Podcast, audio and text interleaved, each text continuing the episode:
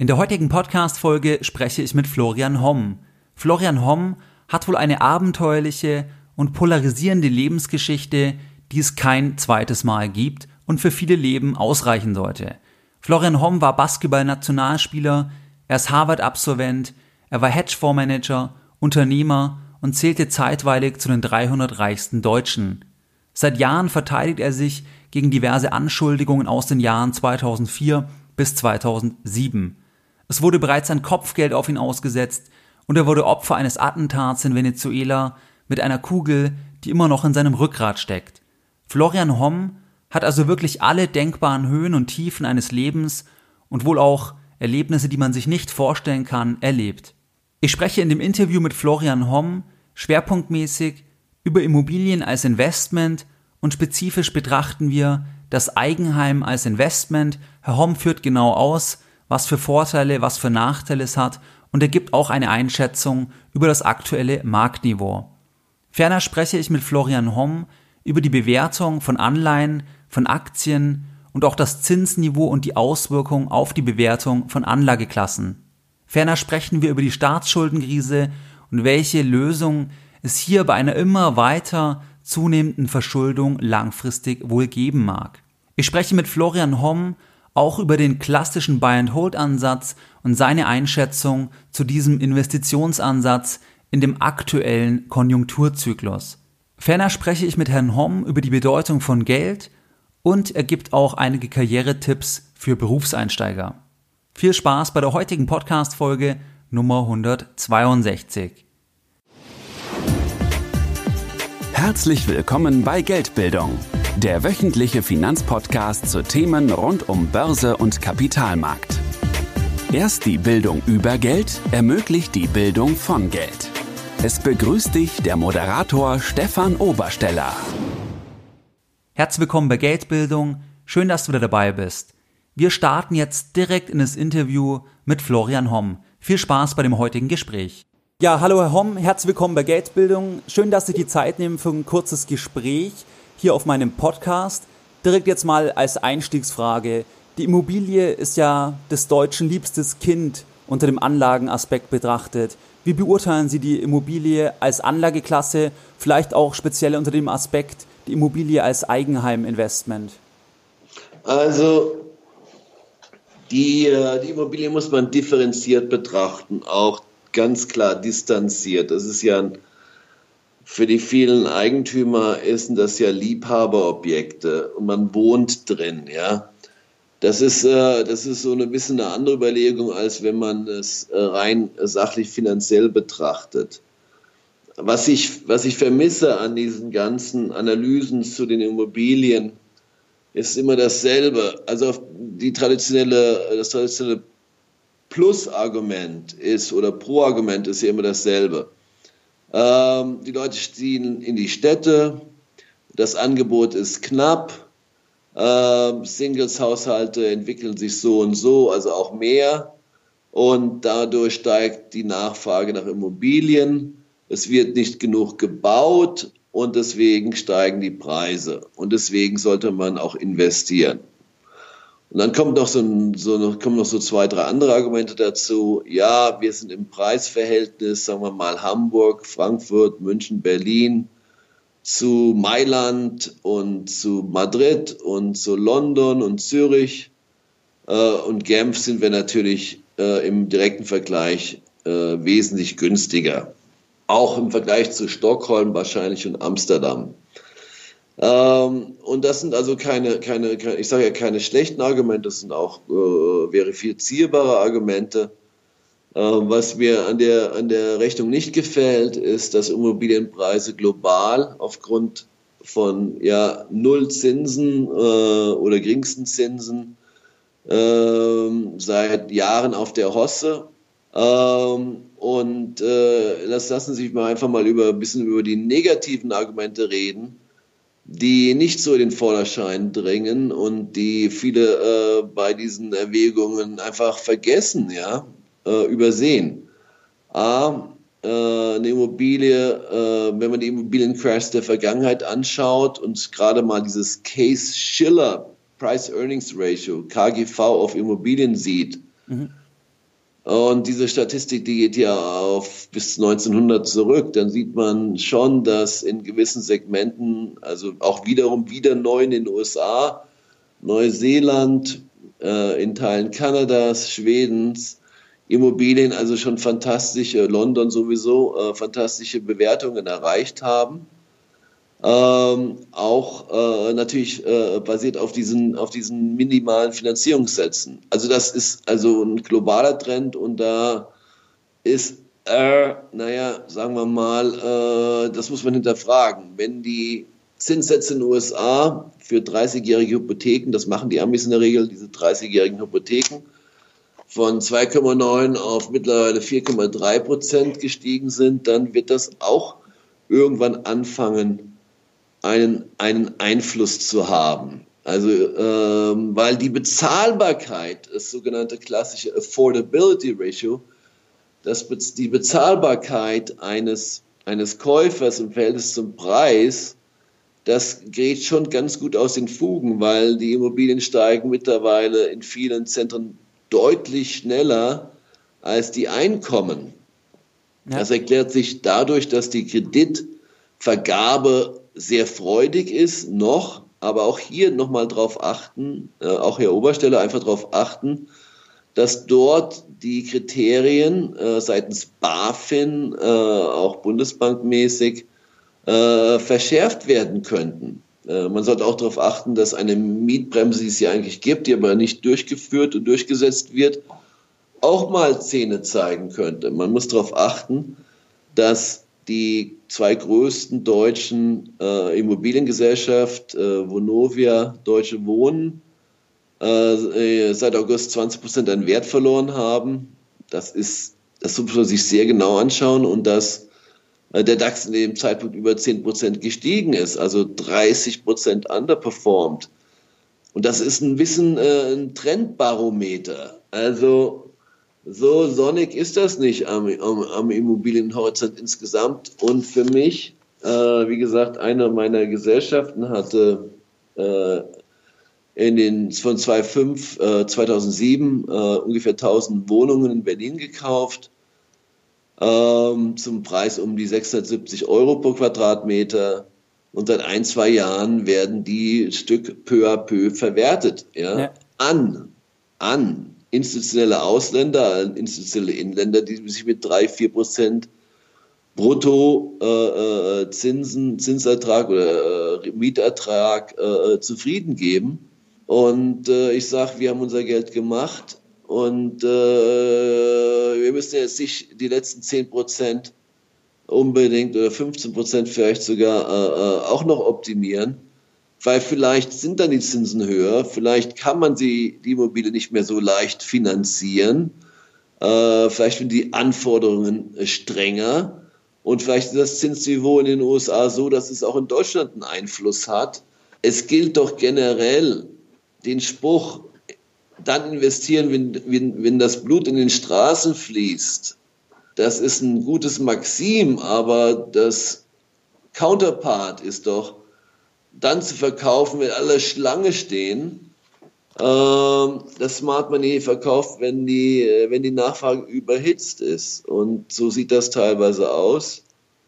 Äh, Hellseher, ein Hellseher bin ich nicht, aber doch ein sachlicher Investor ist, seit vier ist Jahrzehnten. Das nicht, ist das nicht genau das Problem auch dann beim Eigenheim, dass man da nicht rational vorgeht und dann zum Beispiel, wenn jetzt eine Boomphase ist, verkauft, weil man halt darin selbst wohnt und auch damit vielleicht emotional verbunden ist, dass man da nicht so rational agieren kann, wie bei anderen anonymeren Assets, wie bei Aktien zum Beispiel. Ja, es ist äh, ganz richtig, äh, was Sie sagen. Äh, aber in meiner eigenen äh, Karriere als der war mal immerhin Deutschlands oder europaweit der meistprämierte Hedgefondsmanager, ähm, zwei Jahrzehnte. Ähm, und ich kenne Leute äh, aus diesem Umfeld, Druckenmiller, Jim Rogers, Soros, äh, äh, äh, Crispin O'Day, teilweise persönlich ganz gut. Das sind abgeklärte, äh, komplett emotional neutrale Menschen, was solche Sachen betrifft. Äh, es ist ganz schwer für den Durchschnittsanleger, sagen wir mal, emotionslos zu bleiben, weil rein genetisch Wenn ihnen ein Geldverlust droht, entwickeln sich da also Nerven und Emotionen, die messbar sind, ungefähr als würde ihnen ein Tiger an der Kehle hängen. Ja? ja. Äh, und dieser, diese Verlustangst, die ist ja schon primär. Ja? Und äh, da sich dann noch abzutrennen von, sagen wir mal, äh, das rational zu betrachten, das ist ja äh, für, für viele Leute rein physisch nicht möglich. Ähm, und dann wird man das auch noch klären, wo ziehen wir denn da hin? Da kommt auch noch so ein Schuss Bequemlichkeit dazu. Das wird schon, es geht schon. Nur sollte man sich mal diesen Durchhänger im, im deutschen Immobilienmarkt anschauen, 1990 bis 2005. Da sind die äh, Zinsen teilweise sehr stark gestiegen. Die Immobilieninsolvenzen haben sich verfünf, versiebenfacht. Nicht 90.000, sondern 500.000 bis eine Million. Die Preise sind teilweise auch in besseren Regionen stark eingebrochen. Ich sage das aus dem Vordertaunus äh, bei Frankfurt, auch in den Innenstadtlagen, weil bei 8, 9 Prozent konnten die Leute ihre, ihre Hypotheken nicht mehr bedienen. Und wenn äh, äh, Leute ihre Jobs verlieren oder nicht mehr ihren Einkommensnachweis haben, dann äh, wird aus dieser schönen Immobilie äh, äh, ein riesiger Betonklumpen am Fuß. Äh, und es ist so eng teilweise kalkuliert. Also Empfehlung ist natürlich klar, Schnäppchen kann man machen. Nischen gibt es auch, die attraktiv sind. Ähm, und wenn man finanziert, bitte länger als kurz, kürzer, weil bei 20 Jahren und, und, und es kommt noch dazu, entsprechendes Eigenkapital mitbringen, dass sie aus ihrem Überschuss auch tilgen können, ja. Bei vermieteten äh, Immobilien jetzt. Wie bitte? Bei vermieteten Immobilien dann. Ja, und das ist sowieso klar. Ich meine, da gibt es einen, den Gerald Hörhan, den kenne ich recht gut über die Jahre. Ähm, und der sagt auch, äh, lieber selber mieten und äh, fremd kaufen. Ja. Und dann gibt es diese, diese Latte von 80 Kriterien, die man entweder befolgt oder nicht.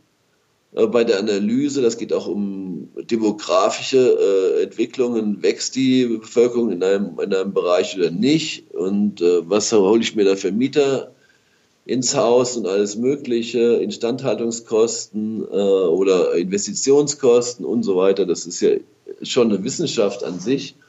Und dann kann man ja auch was machen. Nur äh, ich brauche eine, eine, eine Margin of Error, ich brauche eine Fehlermarge, ja und äh, bei den Akt, bei, wenn ich also bei zwei, zweieinhalb Prozent brutto oder drei bestenfalls in irgendwelcher Innenstadt was kaufe, habe ich so viel Chance nach oben und kein Risiko nach unten? Nee, ich habe ein nicht so besonders attraktives Chancen-Risiko-Verhältnis.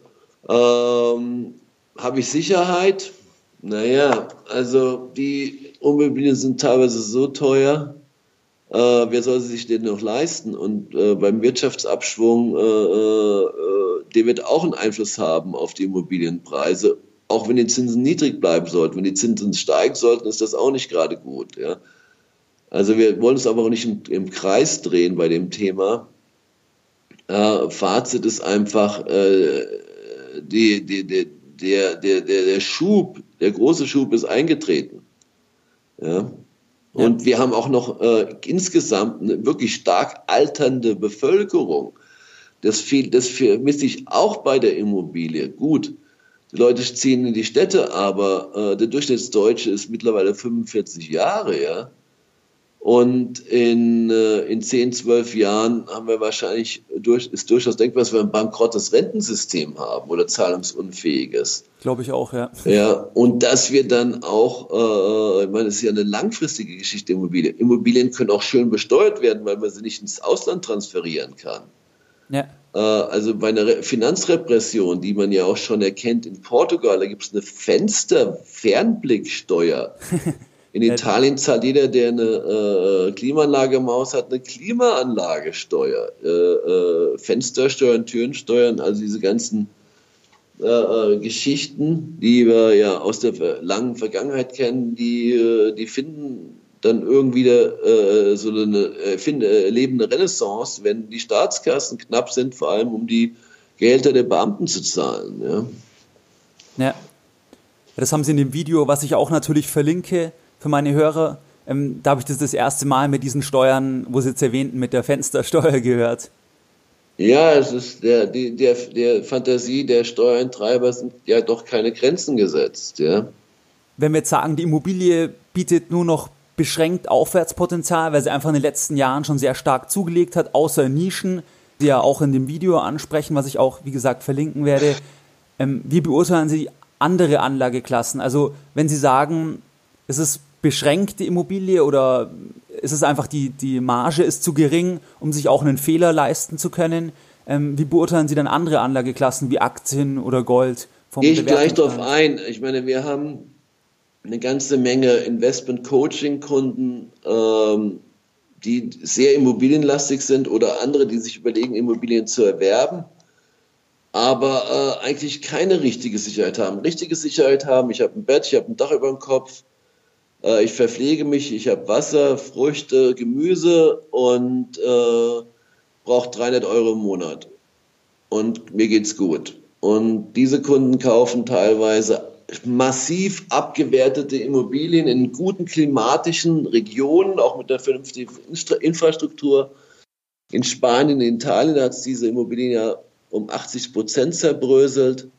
Sind also diese Zweitimmobilien, teilweise ferne Immobilien in, in, in, in Bergketten nah an der Küste äh, oder auch zwei, drei Kilometer mit Meerblick. Da gibt es drei äh, äh, Schlafzimmerhütten, äh, die sich selbst verpflegen können äh, oder eine kleine Familie äh, für zwischen 20 und 100.000 Euro und sie brauchen noch nicht mal äh, eine Klimaanlage im Sommer. Äh, äh und das ist äh, solarmäßig mit wenig Geld äh, sehr gut zu bewirtschaften. Und Wasser ist sowieso da mit Trinkqualität. Da sollte man sehr darauf achten. Also das ist, wenn man eine Absicherung sucht, ja, oder ein Fun-Objekt, ja, was dann auch noch eine gute Mietrendite bringt bei einer stabilen Wirtschaftslage. Und ich rede über 15, 20 Prozent Mietrendite. Ja. Äh, auf das Objekt. Das ist eine geile Absicherung und nicht irgend so ein überteuertes Apartment äh, äh, in eine der Ballungszentren kaufen, ne, wo wenig Preisfantasie ist und wo sich ihr Leben lang an die Bank verhaftet haben. Ja? Also äh, das, das, das, das, da sehen wir auch einen hohen emotionalen Return, weil die Leute fahren mit dem Auto hin und die sind also in der Regel auch gut gebaut äh, Instandhaltung, wenn die Leute ein bisschen äh, begabt sind, kriegen die das selber hin. Und äh, haben, das ist ein echter Hedge, wie, wie, man, wie ich als Hedgefondsmanager sage. Das ist eine echte Absicherung, auch wenn sie unorthodox ist. Aber die Mühe kann man sich machen. Ja. Bei, den, bei den anderen Anlageklassen, sagen wir, bleiben wir mal bei Anleihen, ähm, so viel Verschuldung, äh, so viel Finanzierungsbedarf geht, kommt auf gewisse Regierungen zu, auch wegen der, sagen wir mal, der alternden Bevölkerung, Pflegefälle und so weiter. Da, ähm, ich finde es hochattraktiv, auf, auf äh, Zins, Zinsfutures zu shorten. Das werden jetzt nicht alle von Ihren Hörern verstehen, aber man kann auf, auf Zinsen wetten. Mhm. Ja? Auch wenn sie steigen, kann man daran Geld verdienen.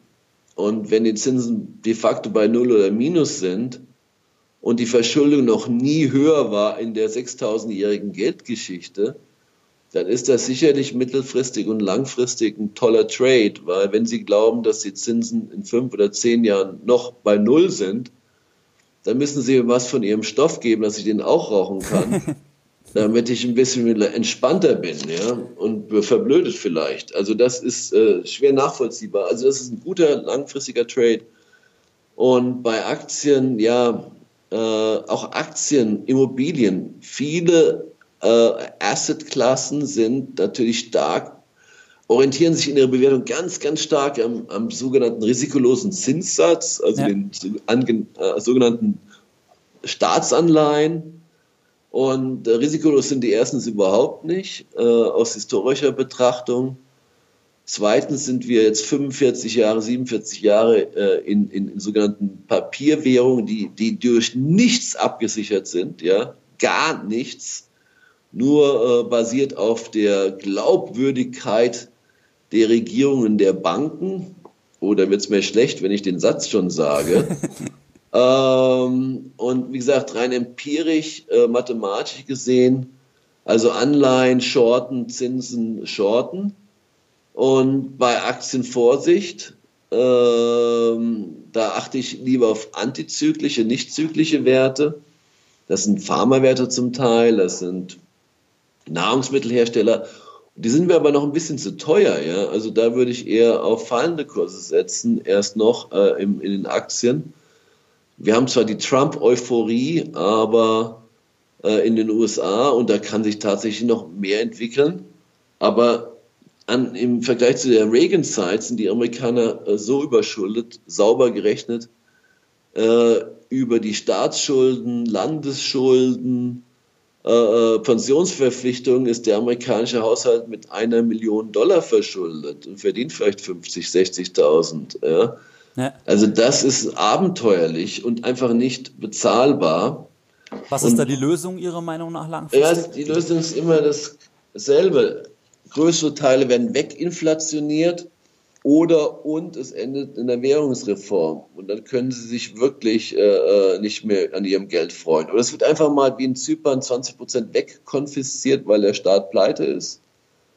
Ähm, ja, also keine Regierung möchte gerne äh, eine Währungsreform, weil es ist eine totale Bankrott- und K.O.-Erklärung aber irgendwann mal, ja, wenn noch weiter viel gedruckt wird und das auch mal in, in, in, in den Umlauf kommt, in den Zyklus kommt. Nehmen Sie Japan. Äh, ich bin Short auf Yen seit meinem Bestseller Endspiel. Wir sind Short gewesen äh, sehr früh auf Deutsche Bank Credit Suisse. Die, die Deutsche Bank hat es von 30 auf 10 zerbröselt. Ja. Das haben wir angekündigt. Ähm, und diese Einzelfälle werden eher aus meiner Sicht die nächsten, also ich, wir sagen ja 2017, 2000, Ende 2019 kracht es ganz enorm. Äh, da werden, äh, äh, da wird das eher die Regel sein als die Ausnahme. Und es wird auch andere Bereiche äh, äh treffen, äh, wahrscheinlich auch im Automobilbereich. Da stehen auch markante Veränderungen bevor. Und die kosten erstmal viel Geld, diese Umstellungen auf Elektro. Und das äh, bei einer älteren Bevölkerung, die nicht unbedingt jedes Jahr ein neues Auto kaufen will. Und bei jungen Leuten wie Sie und ihre, Ihren Zuhörern, die äh, auf Richtung Shared Economy gehen. Also, ja. da, also es, gibt, es gibt mehr Chancen nach unten als Chancen nach oben. Ja. Was halten Sie dann generell von ähm, Buy and Hold?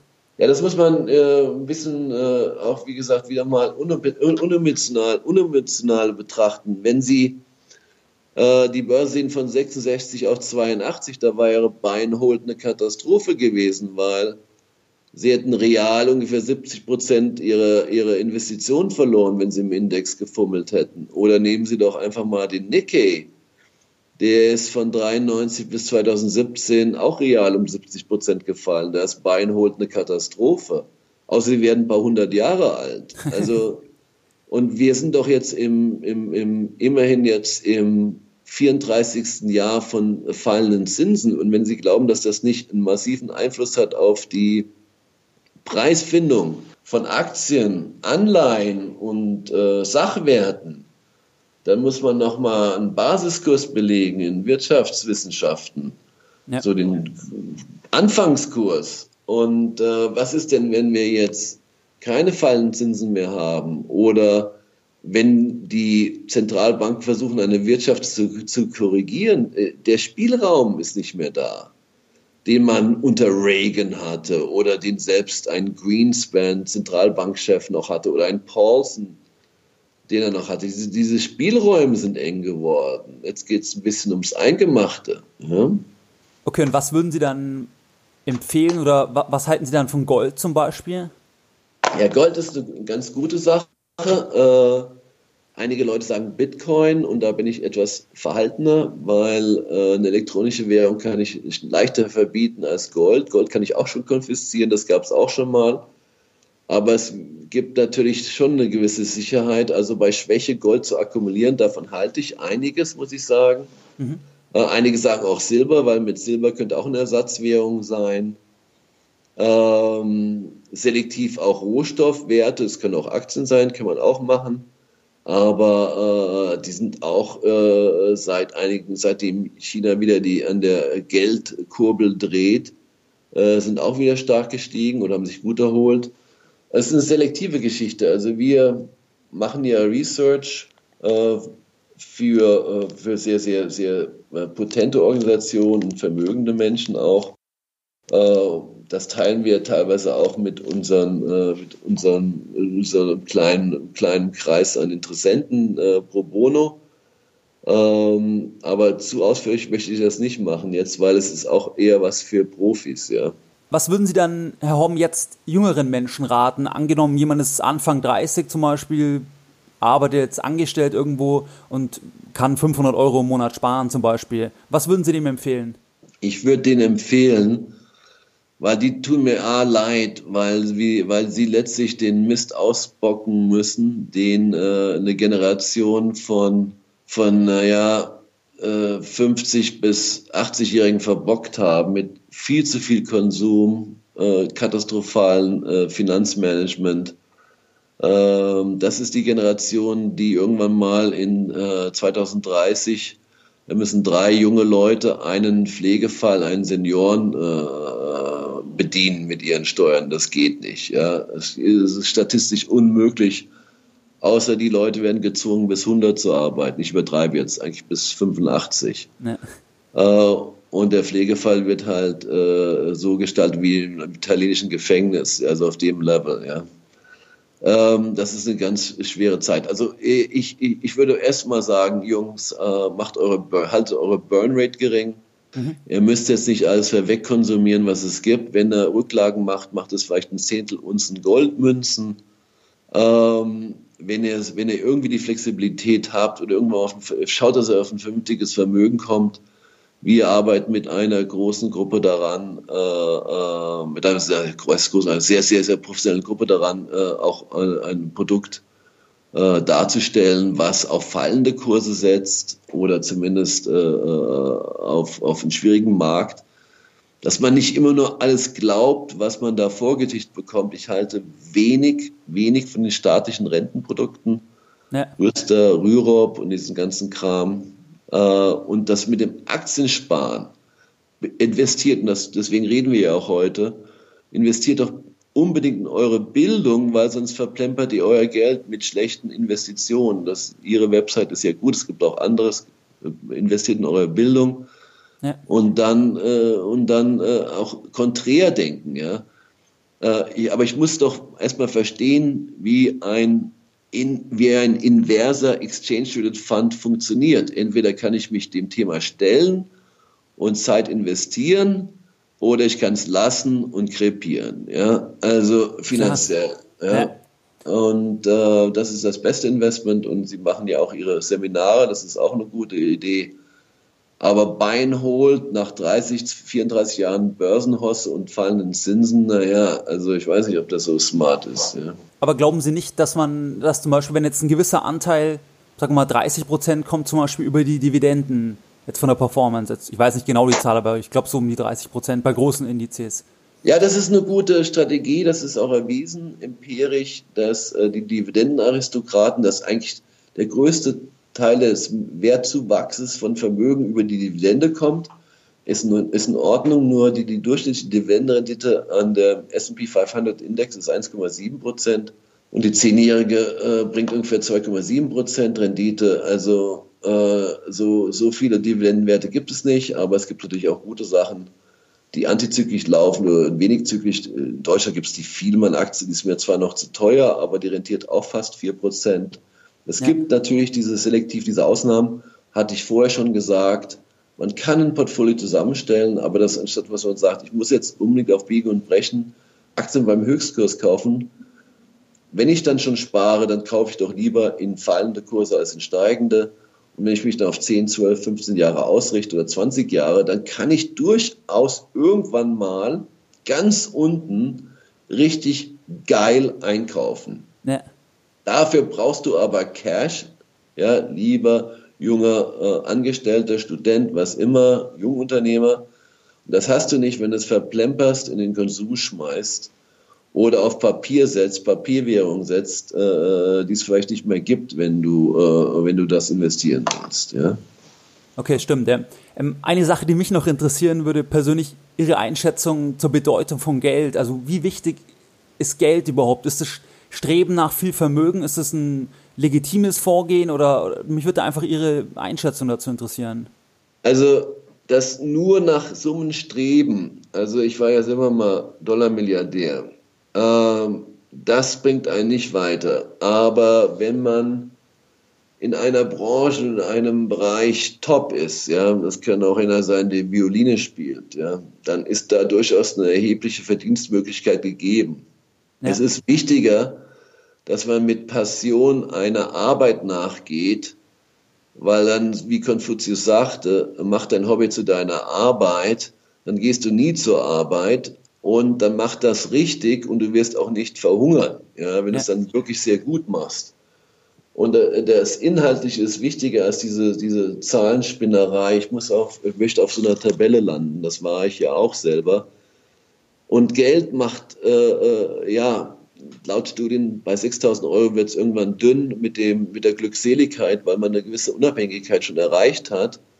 Aber wenn man noch mehr verdient, und das einzige, eine der, wenig, eine der Sachen, die ich bereue, ist, dann hätte ich noch mehr karitativ gemacht. Nicht nur ja. eine Schule oder nicht nur einen ein gemeinnützigen oder zwei, drei gemeinnützige Vereine, sondern ich hätte viel mehr damit gemacht, dann wären die, wäre der, der, der, dieser Wealth-Effekt, dieser Vermögenseffekt, der wäre nachhaltiger gewesen. Ich hätte eine höhere emotionale Rendite kassiert. Viel zu wenig äh, äh, äh wird äh, betont die emotionale Rendite, äh, sondern die rein wirtschaftliche. Äh, wenn ihr, wie gesagt, diese, man, wir arbeiten aktuell bei, begleiten einige Unternehmen, die richtig viel Gutes erreichen werden. Daran werden wir richtig gut verdienen. Unsere, die Investoren werden auch sehr gut daran verdienen. Und diese, halt diese sinnvolle, das sind, sind sinnvolle äh, Investments oder was ich empfehle, macht Sinnvolles, macht es gut, denkt und handelt mit dem Herzen äh, und habt ein bisschen Humor, dann seid ihr definitiv auf dem richtigen Weg dann kann man auch den Weg schon genießen und wartet nicht. Ja, der Weg muss doch Spaß machen, muss doch keine Tortur sein. Und äh, wenn der Weg Spaß macht, dann ermüdet man auch nicht so leicht und kriegt Burnout und ist frustriert und, äh, und fühlt sich als Loser oder hat zwar viel Geld und ist Loser. Also das braucht auch keiner. Ja.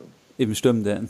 Wie sehen Sie dann das Bildungssystem? Würden Sie sagen, es lohnt sich überhaupt noch zu studieren oder ist es eher besser, wenn einer sich als Autodidakt, wenn er sich zum Beispiel selbstständig machen will, ähm, sofort versucht, möglichst früh sich selbstständig zu machen, Fehler zu machen, statt zum Beispiel fünf, sechs Jahre in, einem, in, einem Univers in einer Universität zu verbringen?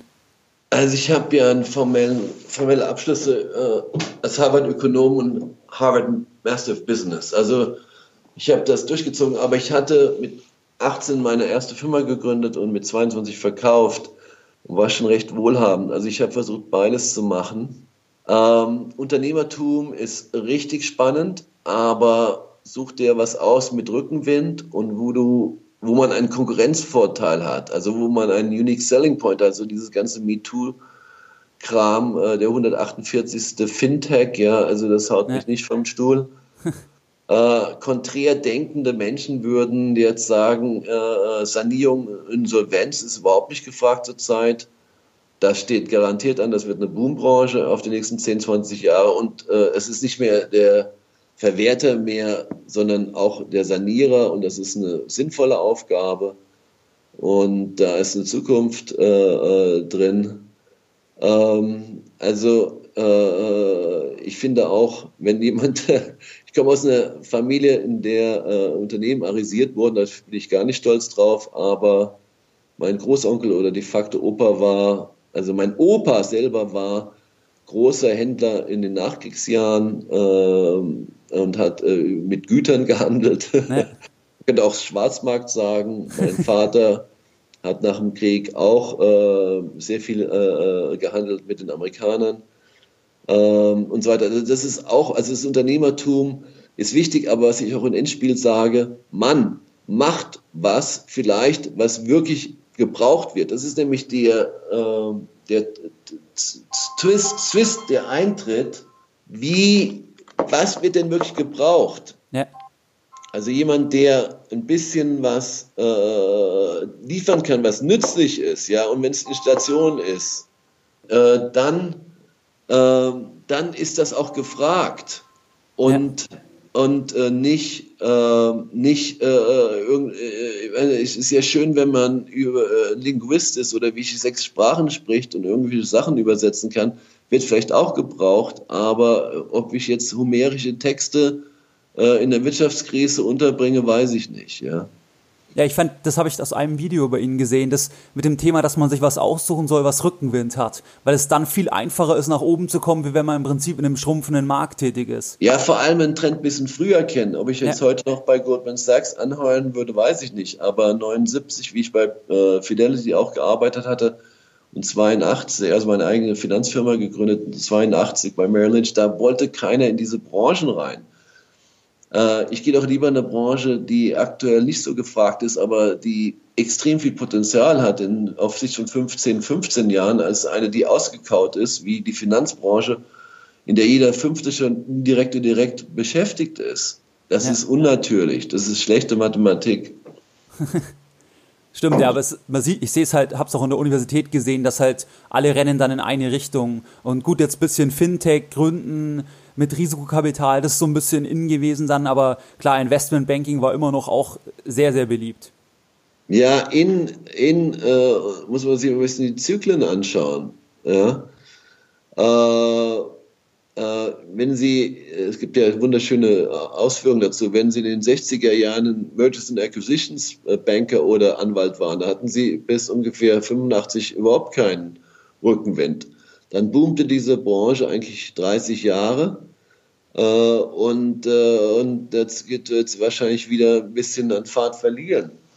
Äh, und das äh, auch mal ein bisschen die historische Betrachtung äh, seiner Karriereauswahl äh, anschauen. Ich meine, was ist, was, so, was ist so schlimm an Agrarwissenschaften? Was ist denn so uninteressant an Wasseraufbereitung? Ja, es gibt auch Sachen, die wirklich A, nützlich sind und die nicht weggehen die nicht zügig sind und die auch sinnvoll sind. Ja. Also ich ja. finde es sowieso schlimm genug. Mir wurde auch vorgeworfen, warum gehen alle möglichen Brains, die ja in der Realwirtschaft was hätten leisten können, warum gingen die damals alle in diese Finanzjobs? Weil, weil dort die meiste Kohle war und der, der, der Stellenwert von Geld so massiv äh, äh, bewertet wurde, höher bewertet wurde in den letzten 30, 40 Jahren. Äh, macht nicht unbedingt nur glücklich, ja. Und jetzt das auch noch zu machen und die Party ist ein bisschen sehr alt. äh, ich gehe lieber auf eine Party, die anfängt, als auf eine, die aufhört. Ja. Stimmt, ja. Guter Tipp. Okay. Sehr also ich gut. hoffe, das bringt Ihnen was und Ihren Hörern und ich bedanke mich. Ich, äh, ich rede ja immer Klartext und besuchen Sie mich auch mal auf meiner Webseite, machen Sie einen Link unkonventionelle Meinungen und danke für das Gespräch, Herr Obersteller. Und ich wünsche Ihnen viel Erfolg mit Ihrer Website und Ihren Diensten. Die sind definitiv interessant. Mehr Informationen zu Themen rund um Börse und Kapitalmarkt findest du unter www.geldbildung.de. Und immer daran denken, Bildung hat die beste Rendite.